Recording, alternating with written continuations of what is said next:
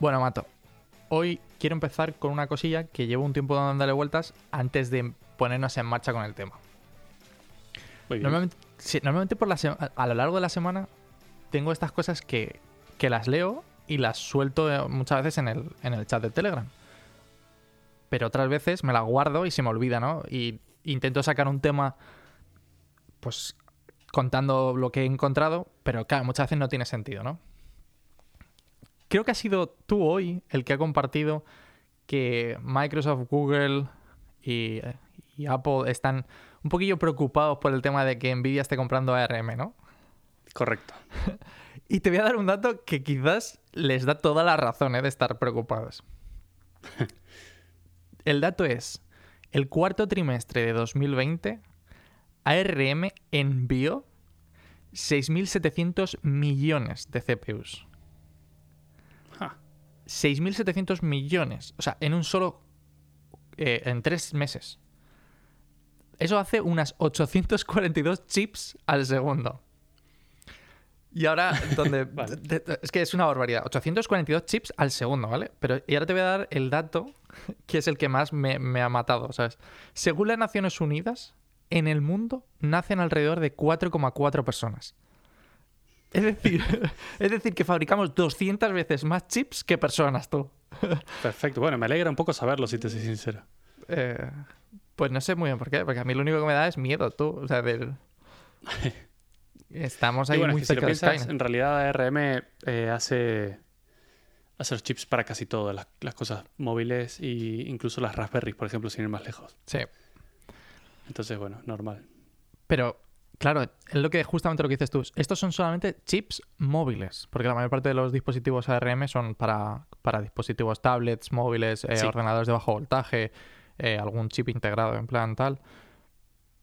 Pero imagínate la cantidad de CPUs que hay en el mundo ahora mismo. Que es una barbaridad, tú. Sí, muchísimas. Y yo creo que la preocupación de Apple en particular es por los ordenadores nuevos que son M1, que son con, con arquitectura ARM y que eh, tienen licencias propias. Entonces, claro, estarán asustados de que Nvidia diga, bueno, a partir de hoy, como esto es mío, que además lo compraron por 40 billones, o sea, billones estadounidenses, que vendrían siendo 40 mil millones de dólares.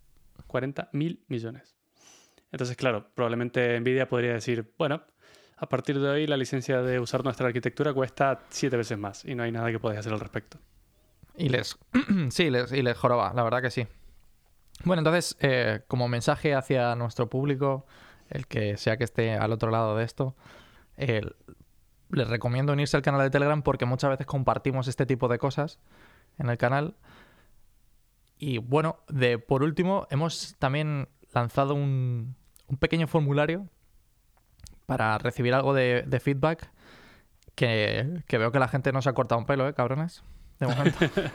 Sí, sí, es como una encuesta de cosas que te gustaría que, que cambiemos o que hagamos más y de momento las respuestas son geniales, nos encantan, así es que bueno, las tendremos muy en cuenta. Y también voy a poner un link en las notas de este episodio a ese formulario para que cualquiera que esté escuchando pueda rellenarlo. Son muy poquitas preguntas, yo creo que en dos minutos o tres los puedes Sí, sí. rellenar. ¿no? Yo creo que, de hecho, si no quieres hacer las preguntas opcionales estas de, de- de ofrecer un tema ni nada, son 40 segundos. Porque Ujú, Tal cual. Eh, pero bueno, nos da un poquito de información curiosa como de dónde nos escucháis, que de momento es, va ganando Spotify por mayoría, ¿no? sí, Spotify for the win. Yo no me lo esperaba, ¿eh? Pensaba que había muchísima más gente. O sea, según las estadísticas que nos da, que nos da a nosotros el, el host de podcast, pues nos dice una cosa y luego de repente veo que la gente nos escucha por otro lado, ¿sabes? Entonces, Ya, bueno, en realidad, curioso, bueno, también es, es la- tenemos una muestra pequeña de gente todavía, pero, pero sí. Ah, otra cosa importante es que la encuesta es anónima, así que si nos queréis insultar, perfectamente lo podéis hacer, que nunca sabremos quiénes sois. y ahora sí, me voy a ir con el tema de hoy. A ver, ¿Te, su- ¿Te suena, Mato, el triángulo del demonio? no tiene nada que ver con el triángulo de las Bermudas, ¿no? Mierda, sí. Yo que pensaba vacilarte ahora, eh, empezar, como llevo unos días, o sea, uno- unos capítulos ahí en plan, eh, te iba a decir, es un concepto matemático que, digo, por acojonar, ¿sabes? Iba a cortar la comunicación ahora mismo, probablemente. Eh, claro, eh, pero no, está muy bien, sí. No sabía que, que conocías el Triángulo de las Bermudas. Pues eh, el- la verdad que te tengo hoy dos historias de ponerte gorrito de plata, ¿eh? Ah, sí. Pero, de las pero que te gustan. de las que me, me encantan. De como se dice en inglés, you cannot believe, o en español, pamear, pamear y no echar ni gota. es que.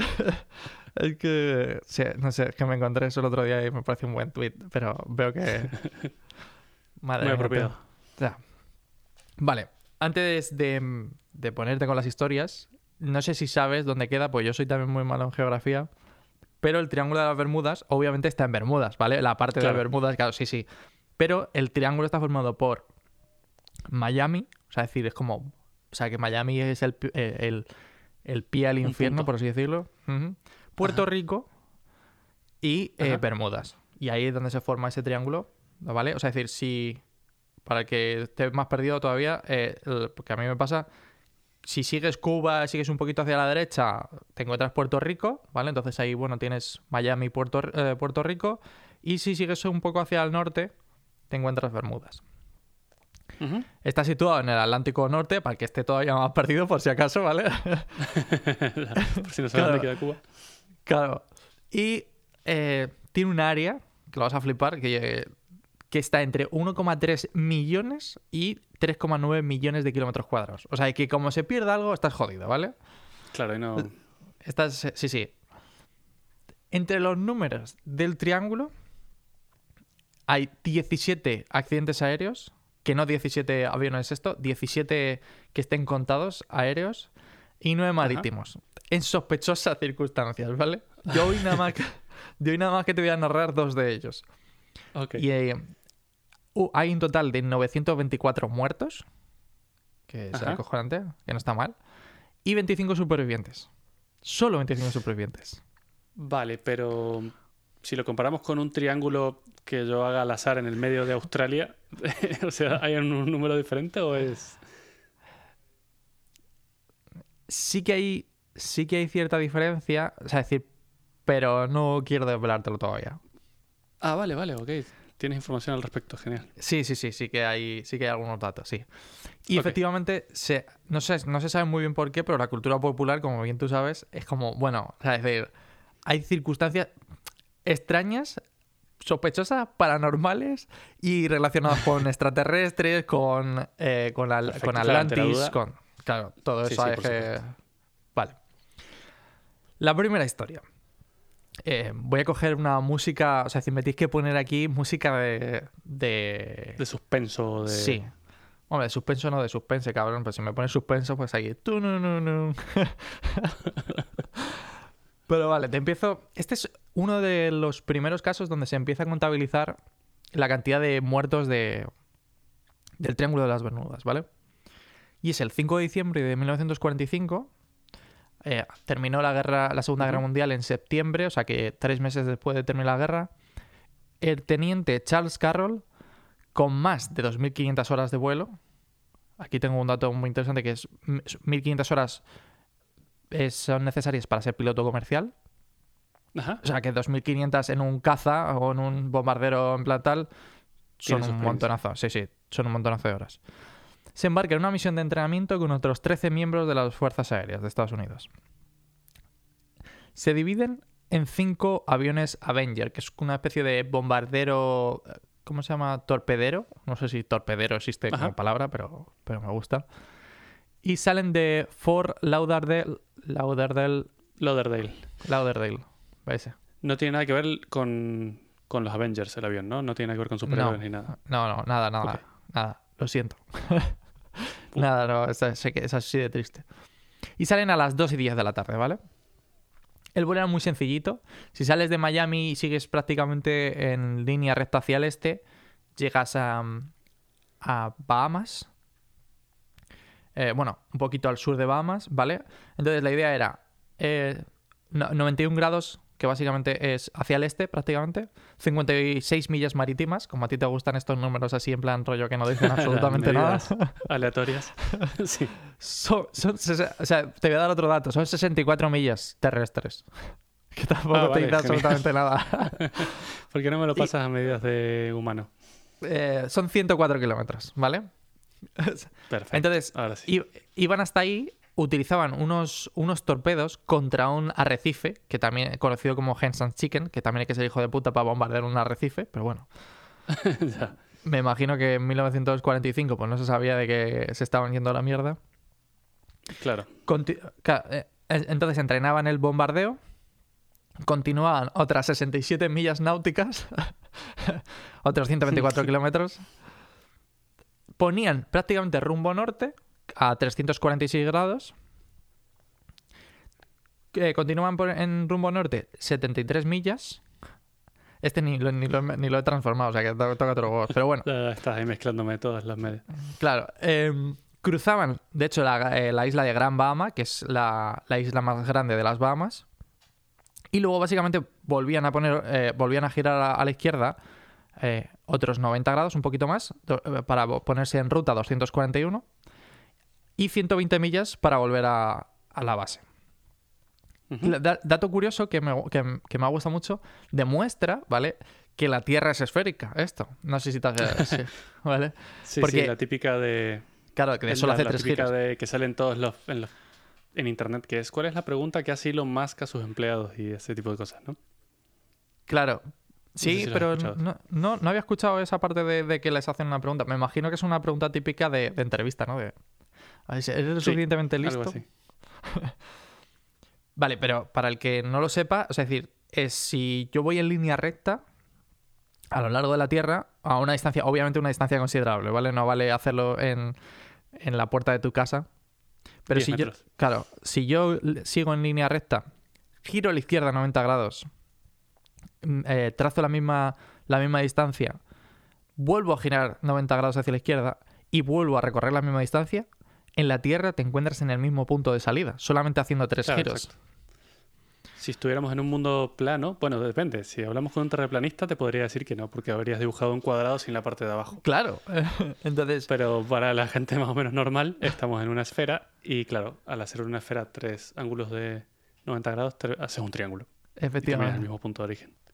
Y entonces, bueno, eh, por eso si, si os fijáis más o menos con los datos que he dado, o sea, 91 grados este, o sea, luego giran y en vez de ponerse a 360 o 0 grados, giran un poquito más por el tema de que eh, van a recorrer menos distancia, se ponen a 346 grados, y luego, como han recorrido esa, esa menos distancia, tienen que girar un poquito más y en vez de girar solamente 90 grados y ponerse a 270, giran 241 y prácticamente vuelven a la, volverían a la base, al norte de la base. Al inicio. Ujú.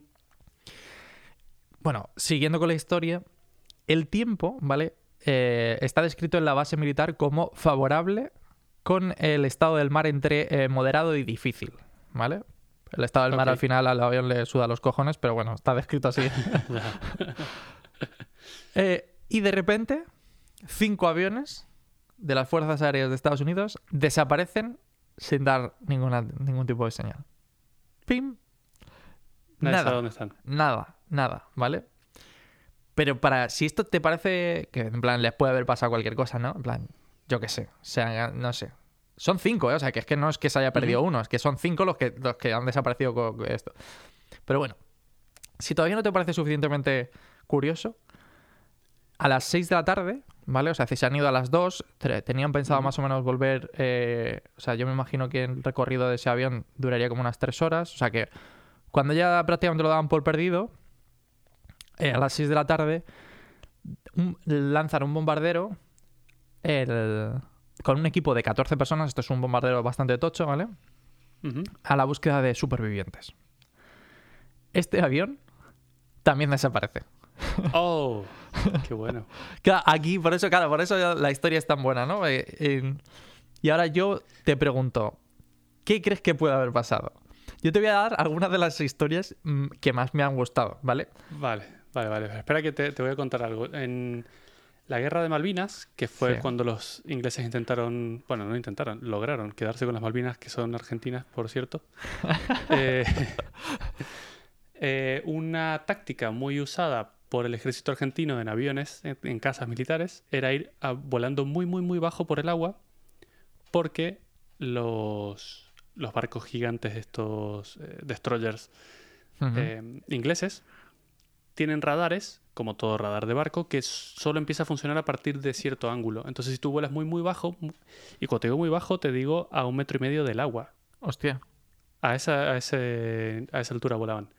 Entonces no eran detectados nunca por los radares y podían soltar estas, estas bombas parecidas a justo lo que estabas describiendo con los arrecifes. Entonces probablemente hayan estado probando tácticas de ese estilo, de volar muy muy bajo y justo cuando has descrito que el mar estaba muy mal, sospecho que se pueden haber quedado pillados en una ola o algo del estilo. Ahora, lo que no me cierra ya es eh, el equipo de rescate. O sea, si no fuera por el equipo de rescate, me podría jugar a que habría sido eso el, motivo. Pues, o sea, a ver, te tengo que decir que de todas las teorías que encontré por internet, me parece la tuya bastante más factible, ¿vale? la más sensata, ¿no? el, o sea, hay, hay una teoría que apunta a que la ciudad de Atlantis. ah, bueno, ya empezamos, a ver. La que me siento bien. Claro, claro. La ciudad de Atlantis, ¿vale? Que todavía existe, está en esa zona, ¿vale? Porque se han encontrado como, como ciertas partes de ciudades eh, sumergidas ahí, supuestamente, ¿vale? Y entonces que con sus cristales de fuego derribaron los aviones. Oh, Adri. No, no, no ibas por ahí, ¿no? Vale, vale. Ah, vale, hay otra, hay otra mejor, hay otra mejor. hay otra mejor. Hay otra que dicen que los extraterrestres mm, les estaban esperando, ¿sabes? Estaban ahí haciendo su mierda a los extraterrestres, les estaban esperando y entonces derribaron a todos los aviones. No te gusta tampoco esta, ¿no? No, no, no me convence del todo. Hay una todavía más científica que, que es curiosa igualmente, ¿vale? Pero, eh, o sea, tiene origen científico, eso sí. Y es enormes burbujas de metano que salieron del mar. Ajá. Esta, esta, a ver, es difícil, ¿vale? Porque lo que dicen es que es cierto que ha podido salir metano de debajo del mar, ¿vale? No en esas pedazos de burbujas que se les, super, que les supone a esto, pero la idea es buena porque podría explicar todos los problemas que ha habido con los barcos también, porque tú imagínate que hay una, una burbuja enorme de metano, ¿vale? Entonces, si un barco está flotando y de repente una burbuja es prácticamente capaz de, de ocupar el 80 o el 90% del, del cuerpo del barco. El espacio del barco. Claro, cuando toca contra, contra el barco, imagínate, el barco de repente está flotando en el aire. Entonces se, se, cae adentro del agua. Exacto. Y luego también para los aviones que vuelan, como tú dices, eh, relativamente bajos, tendría sentido porque el metano es un gas muy inflamable y la mayor parte de los aviones de, del ejército suelen ser jets, o sea, porque intentan ser muy rápidos. Y básicamente, para el que no lo sepa, el motor de un jet, creo que lo dijimos en el episodio de, de los aviones y cosas que vuelan, el avión de un eh, el motor de un jet es quemar, literalmente quemar combustible a casco porro. Entonces, eh, claro, calentarían la burbuja de aire y explotarían. ¿Qué te parece esto? Eh, me parece la menos peor, pero complicada, anyway. Yo creo que ah. tiene que haber sido algún problema meteorológico, un tornado o algo así que no salía en los radares y que, del que no estábamos al tanto, no lo hemos visto y ya está. Y por eso desapareció todo, porque se cayeron por una super tormenta y ya está. No hay que complicar tanto las cosas. Pues es cierto que no hay que complicar tanto las cosas y yo te voy a dar los motivos por los que creo que pasó, ¿vale? Estoy investigando todavía más y resulta que el, el teniente Charles Carroll Taylor, ¿vale? Era, conocido por ser un borracho. o sea, el que lideraba la misión era un borracho, ¿vale? Em, era una misión además de entrenamiento, es decir, que él era eh, uno de los pocos eh, pilotos entrenados, que es verdad que tenía 2.500 horas de vuelo. El resto de pilotos tenía cerca de solamente 600 horas, que es... A ver, que me, y, no tenían prácticamente ningún tipo de, de horas de vuelo en este tipo de avión, ¿vale? Entonces, bueno, partiendo de la base de que eh, se menciona en los datos de la, base militar que se, la misión comienza tarde por culpa de, que el capitán, de que el teniente, perdón, llega tarde a la base militar. O sea que imagínate, yo creo que, yo creo que el tío ya iba ya borracho, ¿vale? Pero bueno. Em, luego la segunda parte, que me, que me parece curiosa, es que esta misión, claro, antes, estamos hablando de 1945, obviamente no existía GPS, ¿vale? Era todo mediante, mediante radar y era un radar bastante malo, entre comillas, por eso la Segunda Guerra Mundial era un, cachondeo a ese nivel. Era, una, era un tipo de misión que se conoce como eh, Dead Reckoning.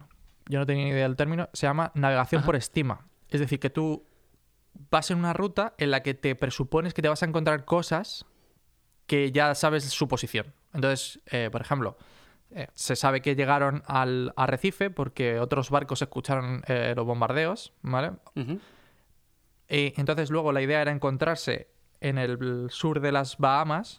eh, por la posición de las islas podrías saber dónde te encuentras. Girar hacia el norte pasando la, la isla de Gran Bahama. Y a partir de ahí volver a girar otra vez a- hacia el, hacia el oeste, ¿no?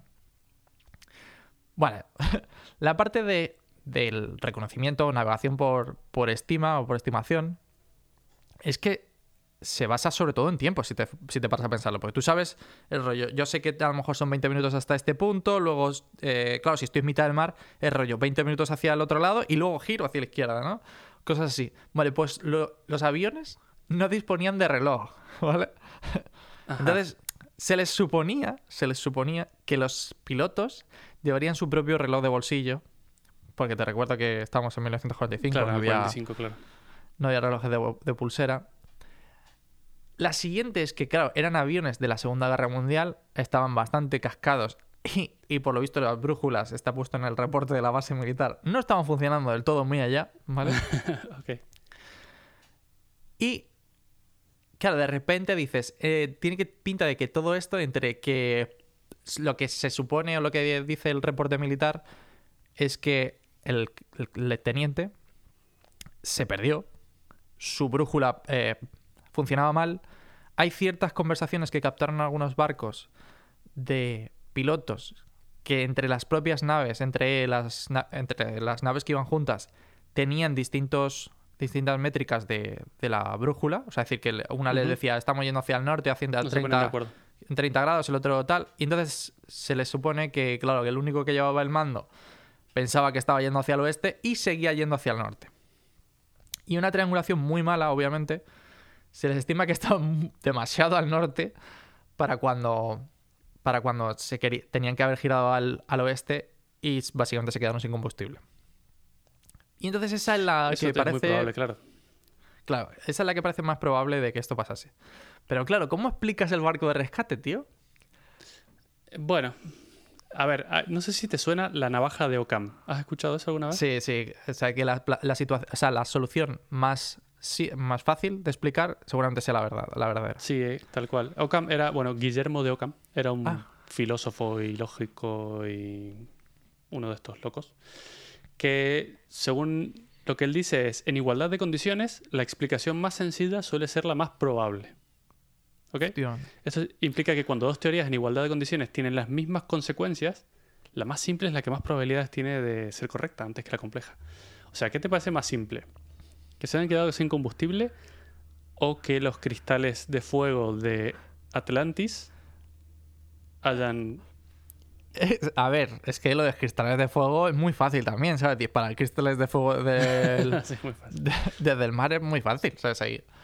A ver, Sí. yo tengo, tengo un problema con esa y es que la simplicidad, claro, depende para quién, ¿no? Porque muchas veces yo me imagino a los científicos llegado, llegado el punto de, de la mecánica cuántica, cosas así que son muy raras, que es como, no sé, no sé si la sencilleza en ese punto ya te sirve de algo, pero... Ya, pero es que en ese punto se habla, es, es más filosófico que otra cosa, son todas teorías y no hay nada comprobado, no se puede comprobar. Entonces, a nivel Eso sí. filosófico, si las dos cosas resuelven el problema, la más simple debería ser la más probable. Puede ser, puede ser. Bueno, yo te voy a contar la otra que por qué creo que el, el avión de rescate se estrelló. el avión de rescate también se le conocía entre los pilotos como em, tanque de combustible volador. Porque por lo visto tendía a acumular los vapores del combustible, de haber quemado el combustible, dentro de la nave. Ah, qué bien. Entonces, eh, por lo visto, cualquier chispita de, los- de la electrónica te- era conocido por, por saltar por los aires. Y resulta que a las 9 de la noche, el, el petrolero, tengo aquí apuntado, ese es Gaines Mills, un petrolero que había por la zona, reportó haber observado unas llamas de 30 metros de altura de una posible explosión. Que cuando llegaron, eh, no quedaba nada, básicamente. Pero bueno, Claro, agua. agua básicamente porque aquello, aquello había ardido durante 10 minutos. O sea que, que- imagínate. Entonces, bueno, creo que, creo que esa es una explicación bastante, bastante buena de qué pasó con el, Lógica, sí. con el avión de rescate. Hay una novela, por cierto, de Ponsetti, que es un comentarista español de deportivo, que narra fútbol americano también, muchas veces. Tiene un podcast que escucho yo, que es el de, el de 100 yardas. Y tiene un, tiene un libro, una novela, justamente de esto, de en plan rollo, que en realidad los pilotos no están muertos, sino que... eh, Ah. O sea, es como que el hermano... Todo, todo comienza con el hermano de un piloto del vuelo 19 que recibe un telegrama que dice, no estoy muerto, em, te han contado algo... Estoy de fiesta. Sí, estoy de fiesta. Te han contado algo en plan esto, sí. Y bueno, ah, es decir, yo creo que tiene que estar interesante, no me lo he leído, pero, pero tiene, puede- tiene muy, Bueno. muy buena pinta. Y ahora voy con mi segunda historia.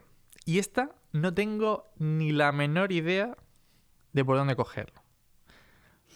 Ni la menor idea. ¿eh? He estado investigando y, y la verdad que la sabiduría de Reddit es maravillosa, pero, Sí, pero no... no- tiene un límite también, ¿no? Claro, tiene un límite de que no se puede, se puede dar más de sí.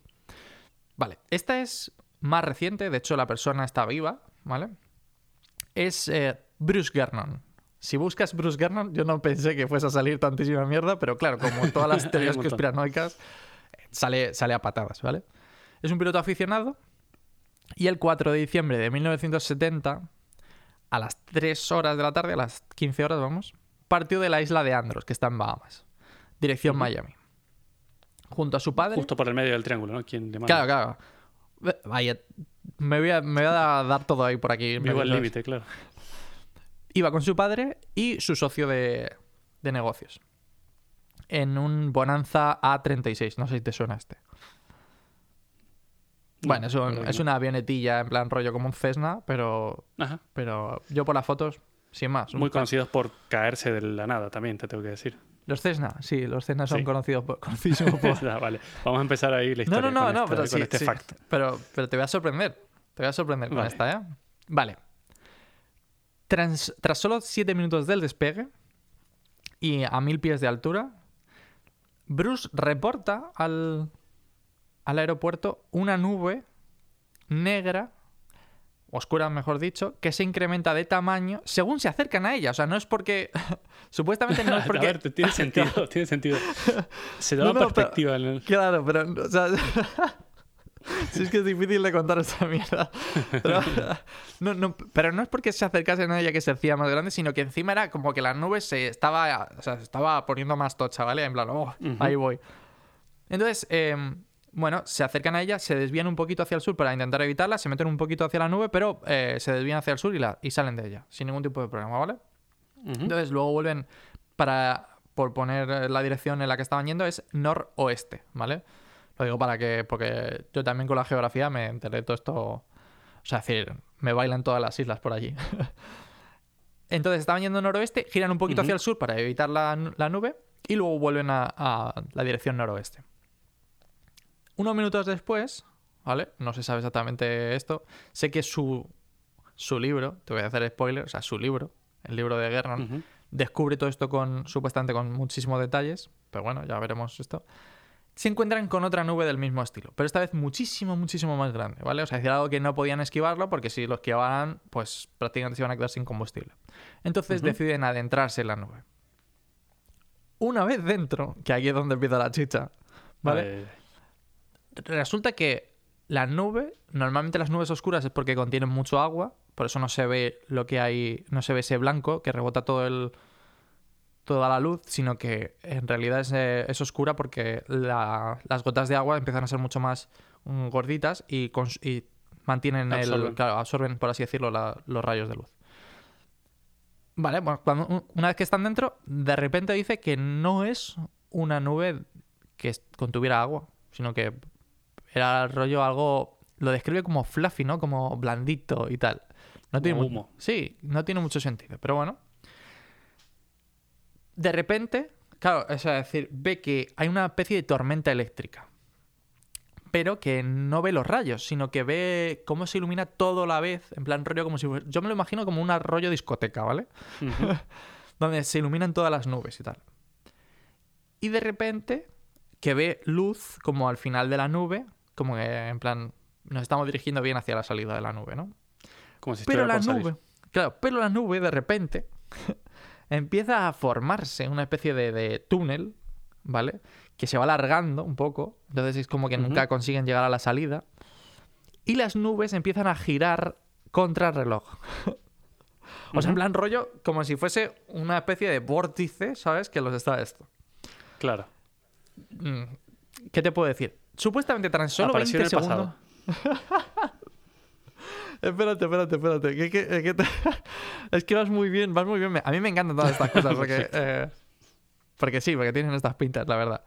Bueno, tras solamente 20 segundos de- en ese túnel, de repente salen de la nube, pero se encuentran en una niebla muy densa.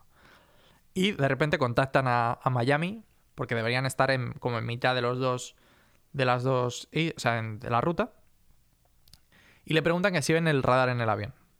Le dicen que no, que no ven nada. De primera les contestan, no, no te vemos. No sabemos dónde. No vemos ningún avión entre Miami y, y, y Andros. Y de repente le dicen, pero si es que estás aquí. Estás en Miami Beach. O sea, estás muy cerca del aeropuerto. Claro, el tío no se lo podía creer porque es un vuelo que hay unos 400 kilómetros y la velocidad máxima de la nave es de 290 kilómetros. O sea, que es como... O sea, es un vuelo que se tarda en 90, más o menos 90 minutos, una hora y algo. Y había tardado tan solo en llegar a Miami 47 o 48 minutos. Hay un poco de discrepancia, ¿eh? Pero bueno. Igualmente es muy, muy, muy, muy Imposible. corto, ¿no? Claro. Entonces, la idea es que el tío había viajado en el tiempo. Ajá. Lo, lo cual es muy raro, ¿vale? Pero, pero, tiene un ticket de combustible que publica en su libro que dice que, claro, que el combustible que gastó en ese viaje no era el suficiente para haber llegado de Andros a Miami.